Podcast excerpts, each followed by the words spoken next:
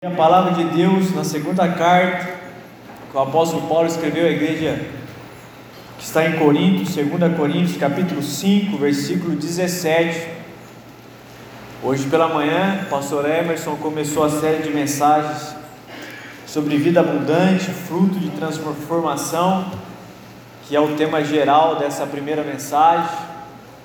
E nessa noite, eu e você vamos entender um pouquinho que é mais importante melhor, é fundamental a transformação do nosso coração e não a mudança comportamental. Deus quer trazer mudança para o nosso coração e trazer uma vida nova para cada um de nós aqui. O Evangelho faz isso.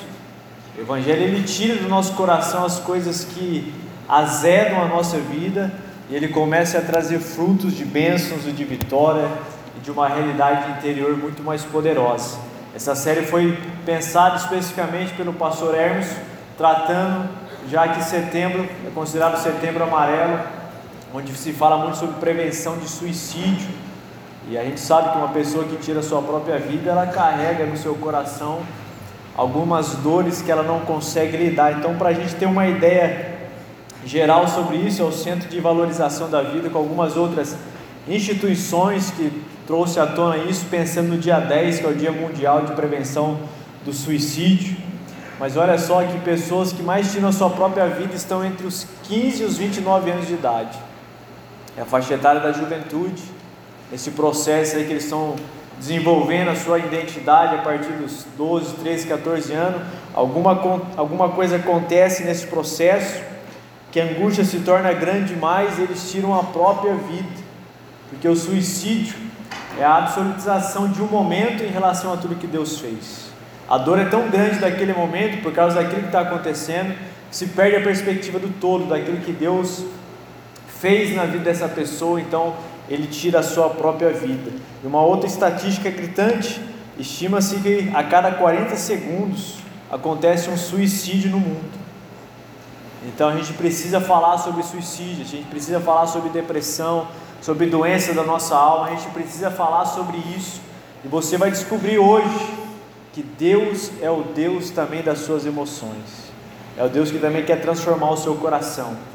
Para que todos nós saibamos que nós somos humanos, olha que estatística pensando especificamente na nos pastores. Nós somos humanos, os nossos cargos não mudam a realidade interior do nosso coração. Mas 70% dos líderes religiosos, dos pastores, eles lutam contra a depressão. Só que eles não falam, porque se ele falar que ele tem depressão, que ele está triste, abatido, mostra que ele é um ser fraco. Diferente de Jesus, que é o ser todo-poderoso, é capaz de revelar a sua humanidade, a sua fragilidade. No Getsemane, a angústia da sua alma enfrentar a cruz e chorar e clamar, mostrando isso. Então, 70% dos pastores eles vivem em depressão, mas não fala para ninguém, porque ele acha que contar sobre isso ou participar de um tratamento vai mostrar a sua fraqueza. 71% dos pastores estão esgotados, estão cansados. Eles também não vão falar isso para ninguém, porque eles têm medo de ser julgados por isso.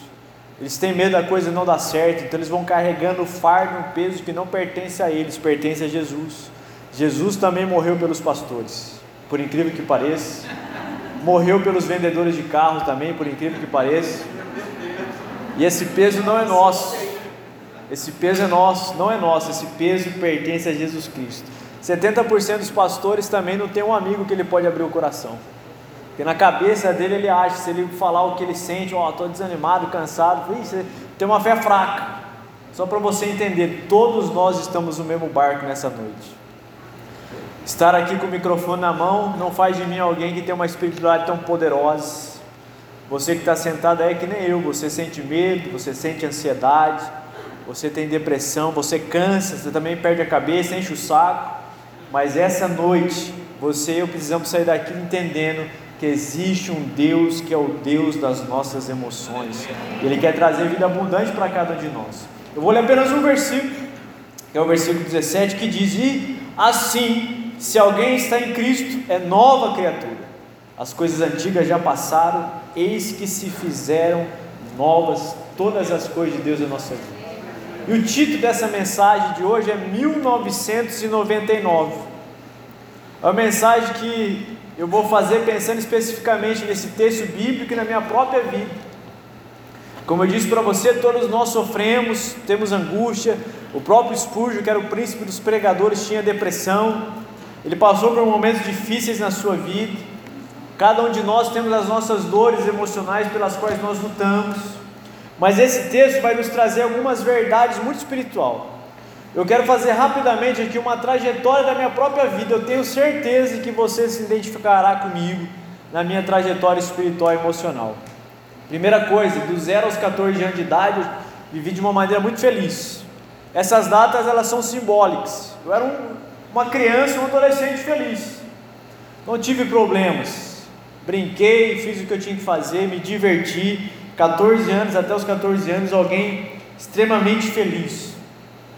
Dos 14 anos até os 15 anos, para aqueles que não estão em Cristo, que é o que o versículo diz, portanto, se alguém está em Cristo, e como eu não estava em Cristo, dos 14 aos 15 anos, eu tive um momento muito difícil na minha vida, momento muito complicado, momento onde eu comecei a ter as minhas crises de pânico as mais profundas que você pode imaginar. As dores mais difíceis que um adolescente poderia suportar estava presente dentro do meu coração por causa da minha casa disfuncional clássica brasileira. Não tendo uma base cristã, porque ninguém na minha casa pertencia a nenhuma igreja. Então, os meus 15, esse um ano de 14 a 15 anos, eu sofri interiormente, muitas vezes calado. E muitas vezes eu tive medo de morrer, porque eu não sabia o que era aquilo que acontecia dentro de mim, parecia que eu ia ficar louco. Parecia que alguma coisa ia me tomar de repente, mas muitas vezes também eu desejei morrer. Eu falava para mim mesmo, já que isso não sai, é melhor morrer agora. Pelo menos cesse o sofrimento. Aqueles que tiram a sua vida pegam um momento pontual e o tornam absoluto.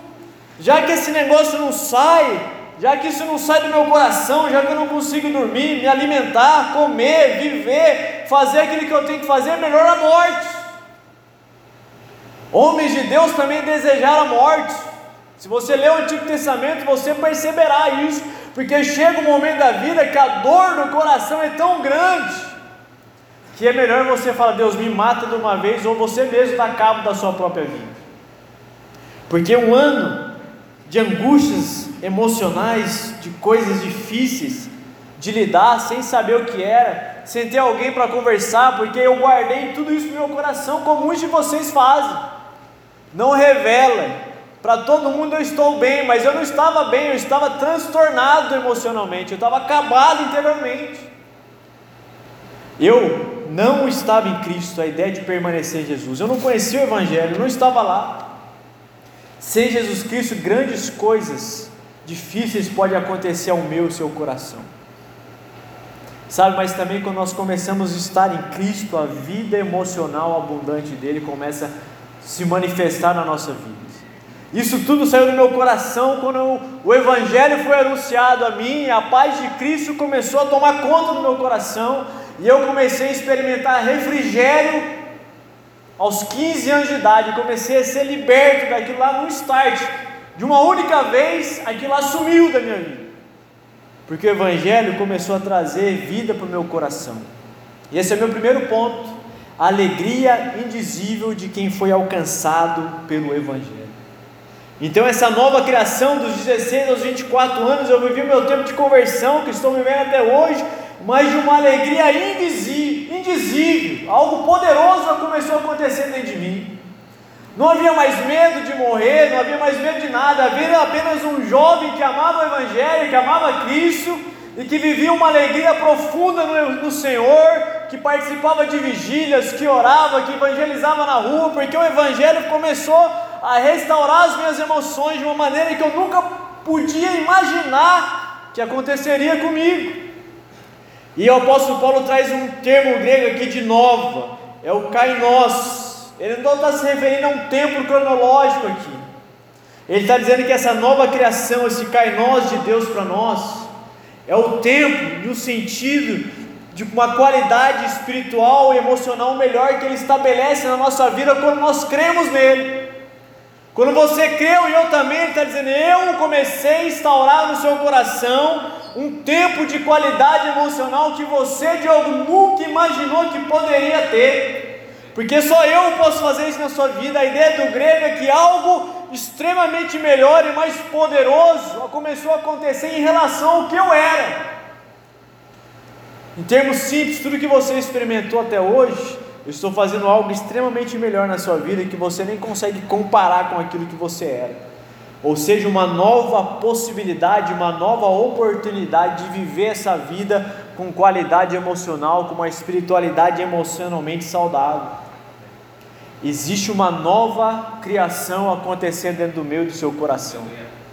E ela começou no dia que você creu em Jesus de todo o seu coração. Essa nova criação, esse carnós de Deus começou a transformar a sua vida e a minha vida. Então isso começou, começou a me encher de esperança, começou a encher o meu coração de vida. Essa nova criação começou a tirar os fundamentos da minha antiga vida que me machucava, que me destruía, agora ele começou a colocar novos fundamentos, firmado nas suas palavras, nas promessas do Evangelho para a minha vida. Ao pensar na morte, eu já não tinha mais receio dela, mas de certa forma eu a desejava como a alegria do encontro. Agora, esses novos fundamentos faziam com que eu olhasse para a realidade da vida e encarasse como um jovem que não tinha mais medo de morrer, mas que dizia: Deus, volte, Maranata, eu te desejo estar contigo, porque novos fundamentos foram construídos dentro do meu coração, e essa verdade do Evangelho também está na sua vida, ele também está construindo novos fundamentos dentro do seu coração, da sua vida, da sua história, nossa família, ele está fazendo isso, mas ele continua dizendo que as coisas antigas já passaram, e essa é a nossa segunda característica. Eu e você precisamos rapidamente abandonar os contatinhos da nossa vida. Olhar para o seu passado emocional e dizer o seguinte: aquelas lembranças que eu tive, em relacionamentos conturbados, em palavras de maldição que eu ouvi, coisas já se passaram, você e eu precisamos romper com os laços do passado. A gente não precisa carregar o fardo ao qual Jesus já levou para nós. Os antigos fundamentos das nossas vidas, eles foram removidos pelo sangue de Cristo. E eu não preciso carregar essas lembranças amargas e permitir que elas dominem quem eu sou hoje, porque embora eu lembre de tudo que aconteceu, por causa do Evangelho e do perdão de Deus instalado em mim, elas não têm poder na minha consciência, porque elas já passaram, elas já não existem. Enquanto o poder sobre a minha vida, porque é um poder maior sendo construído dentro de mim, que é o poder do Evangelho. Quantos de nós estão presos por relacionamentos com os pais que não deram certo, com mães, com namorados, com cônjuges, e a gente carrega essa carga no nosso coração. Porém, porém, dos meus 25 aos meus 28 anos eu tomei decisões erradas na minha vida, de maneira consciente. Eu tinha a plena consciência que aquela decisão transgredia os princípios das Escrituras, mas mesmo assim eu tomei essas decisões. Eu tomei várias delas. Talvez você seja como eu, um cristão que também tomou várias decisões na sua, na sua vida. E você sente culpa por elas hoje. E essa culpa se reverbera no seu coração. Então seja bem-vindo à minha própria companhia, porque eu também fiz isso. Eu não estou falando de decisões equivocadas, sem querer, inocentes, não, coisas premeditadas. Como cristão, eu decidi errar, eu decidi pecar, sabendo que não era vontade de Deus. A alegria indizível do coração começou a se perder, porque as coisas que haviam passado, eu comecei a ter saudade delas. Eu comecei a fazer como a mulher de Ló, olhar para algumas coisas do meu passado e sentir alguma saudade delas. E ao sentir essas saudades, eu me vi enrolado pelo peso do poder do pecado. E gradativamente, aquela alegria indizível, ela foi sendo tirada do meu coração e a única coisa que sobrou foi um cristão carregado pela culpa de várias decisões erradas na minha vida. Irmãos e irmãs, você talvez tenha feito isso na sua vida também. Talvez você até se pergunte como que eu que fui alcançado pelo Evangelho um dia, que experimentei as alegrias da salvação, que experimentei os dons do Espírito Santo, que tive experiências com Deus, consegui tomar tantas decisões erradas na minha vida. Imagina agora como estava o meu coração. Um coração que antes amava Deus, que conhecia o Evangelho, que tinha essa alegria, agora vive preso pelo peso da culpa. Imagina como que não deve estar o seu coração também nessa noite, sobrecarregado por decisões equivocadas, olhando para o passado, sentiu saudade dele, trouxe à tona e vivenciou aquilo que Deus já havia destruído. Assim como no Antigo Testamento a gente fazia sacrifício, mas a culpa continuava em nós, porque o grande sacrifício é Jesus, mesmo ciente disso, mesmo vivenciando isso, mesmo experimentando isso, muitos de nós deliberadamente voltamos para as nossas práticas pecaminosas, e o que restou daquele coração foi apenas um coração cheio de culpa, cheio de vergonha e se sentindo o pior de todos os pecadores, porque as minhas emoções foram sobrecarregadas por decisões que eu tomei. Mas Deus é gracioso. Deus começou uma obra no nosso coração e Ele vai completar a sua obra. Não importa onde nós estamos hoje, essa noite é uma noite de Deus começar a aprofundar a verdade do Evangelho no nosso coração e começar a redimir as nossas emoções e começar a trazer vida para o nosso coração, que é o nosso ponto 3, o retorno da alegria. Hoje é uma noite, meu irmão, minha irmã, que você vai sair daqui voltando a sorrir, voltando a experimentar de novo a alegria da salvação, a alegria da conversão inicial da nossa vida, porque eis que surgiram coisas novas da parte de Deus. Ele está construindo uma nova vida no nosso coração. Dos 30 anos até os 37, duas coisas significativas aconteceu na minha vida. A primeira delas, eu conheci a a Érica, Deus abençoou a vida da Érica me dando de presente para ela. Todo mundo acha que é o contrário, mas ela sabe que é isso. Mas a Érica foi um bálsamo na minha vida. 80% do que eu sou hoje eu devo a essa mulher. O pastor Hermes disse que é mais, então vou colocar 90%. Às vezes as pessoas falam assim: a mulher empoderada, é a mulher que ganha dinheiro.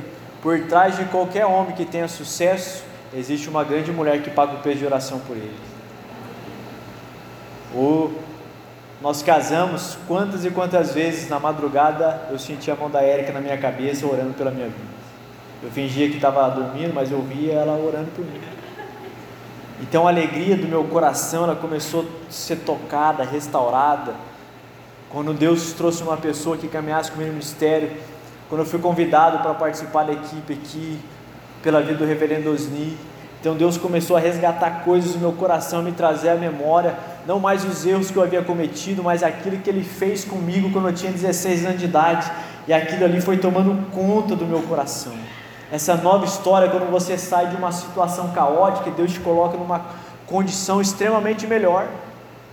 Talvez hoje você esteja um caco emocionalmente falando aqui. Talvez você recebeu vários nãos na sua vida ou esse ano. Talvez a decepção do seu coração seja emocional. Um relacionamento que não deu certo. Hoje é uma noite de você entender que se faz coisas novas na sua vida, te tirando dessa condição, te colocando em outra infinitamente melhor. Porque só existe de verdade aqueles que vivem em Cristo. É o retorno da alegria para o nosso coração. É o retorno de saber que Deus está movendo a nossa vida e sarando o nosso coração de tudo aquilo que aconteceu. Irmãos e irmãs, existe vida abundante para mim e para você. Essa vida abundante está disponível a cada um de nós. Não importa o que você fez na sua vida esse ano de decisões erradas, existe um Deus que continua a amar cada um de nós. Essa é a verdade do Evangelho. Você acredite nela ou não. Porque às vezes a culpa nos impede de acreditar que Deus está cuidando da gente ou não, mas essa é a verdade do Evangelho. Existe coisas novas acontecendo para mim e para você. Eu li um livro recentemente chamado Anseio Furioso de Deus, do Brennan Manning. E eu parafraseei o prefácio desse livro, aplicando a minha vida e contextualizando ele à minha vida, e talvez você também possa se identificar com essa história. A ideia desse livro é falar de um Deus que nos ama de forma furiosa. É um Deus que ama pecadores falidos. É um Deus que ama homens e mulheres religiosos. É Deus que ama hipócritas. É um Deus furioso e que continua amando cada um de nós, estabelecendo nova vida no nosso coração. E eu quero ler para você esse prefácio contextualizado. O meu nome é Diogo. No caso, ele diria: Meu nome é Brennan. Já desejei a morte. Como cheguei a esse estado e por que desejei, por que voltei a desejar, são a história da minha vida. Mas não é toda a história. Meu nome é Diogo. Eu sou cristão. Deixei de ser cristão e tornei-me religioso. Porque deixei de ser porque voltei a ser cristão, são também a história da minha vida, mas não é toda a história. Meu nome é Diogo, eu cresci numa família disfuncional, ouvi coisas que eu nunca gostaria de ter ouvido. Como minha casa chegou à situação, porque tive medo nas crises, também são a história da minha vida, mas não é toda a história. Meu nome é Diogo, Sou pecador salvo pela graça, ainda enfrento dilemas e contradições interiores, mas essa não é a mais importante história da minha vida. A grande história da minha vida, a mais importante, somente Deus, e seu amor furioso por mim, a conhece plenamente. Eu ainda tenho contradições interiores no meu coração, eu ainda tenho. Mas a grande pergunta que eu e você temos que responder nessa noite é: qual a história que você está ouvindo? Você está ouvindo a sua própria história de erros que foram construídos capítulos desse grande livro que você é? Ou você está ouvindo a grande história de Deus sobre quem você é? É isso que você precisa entender nessa noite. Existe uma grande história acontecendo até mesmo nos nossos erros. Existe uma grande história de Deus acontecendo em meio à nossa história de pecado que a gente não entende. A história de Davi com Betseba foi um erro, mas dessa mulher nasceu Salomão, porque a grande história de Deus atuou em meio aos erros que eles cometeram. Irmãos e irmãs, você vai ter que tomar uma decisão nessa noite em parar de ouvir a sua própria história e começar a ouvir a grande história de Jesus Cristo sobre a sua vida. A história de Jesus Cristo só tem um capítulo. É um livro de um único capítulo com vários atos, cujo a obra culminante, o grande final, acontece na cruz, dizendo: a partir da minha morte, eu estou escrevendo a sua nova história. Eu quero que você esqueça a história do seu passado e você comece a entender a história que eu estou escrevendo na sua vida. Eu quero trazer aqui uma citação que eu já fiz, mas eu quero rememorar você caminhando para o final. Cartas do Diabo, seu aprendiz, C.S. Lewis, ele vai dizer que uma das coisas que o diabo quer que você e eu acreditemos é que a vida cristã é linear, que você vai ser sempre um cristão poderoso e invencível, você nunca vai sofrer. E ele diz: não deixe o cristão suspeitar da lei da ondulação. Faça-o presumir que a euforia inicial da sua conversão era para ter durado, para sempre, até o final da sua vida que deveria ter se perpetuado para o resto da eternidade, e que a aridez que ele está sentindo agora não é uma condição permanente. A estratégia do diabo é fazer você acreditar que a vida cristã é linear, que eu me converti aos 16 anos de idade, eu ia ser feliz e poderoso resto da vida, eu descobri que não, por experiência própria. Eu descobri muitas vezes que eu não queria orar, porque eu estava cansado e chateado com a minha própria vida. Eu descobri muitas vezes que, como cristão, eu odiei pessoas. E eu não vivi o Evangelho na sua inteireza, porque havia a lei da ondulação. Eu descobri por experiência própria que algumas vezes eu vim orar aqui às seis e meia da manhã apenas para bater pontos, não porque era o desejo do meu coração. Eu descobri por experiência própria que cristãos poderosos em Deus também sofrem quedas em pecados profundos. Eu descobri por experiência própria que a vida cristã não é linear, mas que eu e você também sofremos algumas baixas ao longo da vida. Eu descobri que cristãos também podem ter depressão e que isso não é um sinal de que ele não tenha fé. É apenas um meio, talvez, de Deus trazendo de volta a realidade da sua, da sua vontade. Eu descobri por experiência própria que a lei da ondulação funciona. Que algumas vezes eu acordei para mudar o mundo. E na outra semana eu não queria levantar da cama, cansado, estafado e chateado com Deus e o mundo. Irmãos e irmãs, setembro amarelo a gente vai falar muito sobre as doenças da nossa alma, o suicídio. Mas eu quero que você entenda uma coisa nessa noite. Eu quero que você entenda uma coisa muito simples nessa noite. Pare de olhar para a sua própria história. Pare de assumir para si um fardo que não pertence a você. Pare de assumir uma posição que você sabe que você não tem. De alguém que parece invencível, mas por dentro você está destruído, você está cansado, você está chateado. Deixe que essa vida abundante faça nova todas as coisas na sua vida nessa noite. Amém. Deixe que essa graça de Deus limpe seu coração e refrigere a sua alma. Ele comece a te trazer para um tempo melhor do que você possa imaginar. Um tempo de vida, de vitória, um tempo de restauração. Eu quero encerrar esse tempo juntos aqui com uma única frase. Uma única frase. Toda vida importa, inclusive a sua vida. Deus está olhando para você, para mim nessa noite, e está dizendo, conforme Ele diz aqui no texto, somos plenamente conhecidos por Deus. Deus está olhando para mim e para você nessa noite. E Ele está olhando para cada um de nós dizendo: Eu conheço você plenamente. Eu sei as dores que você carrega, o fardo que você tem, a tristeza que você leva, a angústia que você vive. Eu conheço isso. Eu conheço a culpa do seu coração. Eu conheço as mazelas, os seus pecados escondidos. Eu conheço tudo isso. Mas eu estou aqui nessa noite para dizer mais uma vez para vocês: a sua vida me importa e me interessa. Deus tem um plano na sua vida, Ele quer terminar esse plano. Que nessa noite, que nessa noite, esse fruto de transformação leve você a se firmar em Deus. Quando você estiver abatido, que você pregue e ore e lidere abatido. Quando você estiver cansado, que você ore e lidere cansado.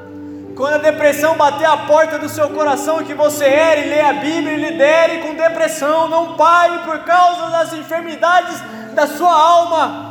Mas se você estiver no ápice da montanha hoje, faça o que você tiver que fazer. Mas se você estiver no vale da desolação, na tristeza mais profunda, continue fazer o que você tem que fazer, porque a sua vida importa.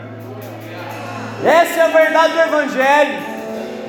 Não importa qual polo você está hoje, onde você tem ondulado, faça o que Deus chamou a você, deixe que Ele mude o seu coração, o nosso coração, e não apenas o nosso comportamento, mas que essa palavra do Evangelho, e assim, se alguém está em Cristo, é nova criatura, hoje à noite, hoje à noite, de deixar as coisas antigas para trás novas coisas serem estabelecidas no seu coração, porque todas as vidas importam, inclusive a sua vida. Irmãos e irmãs, coloque-se em pé. Eu quero orar com você nessa noite.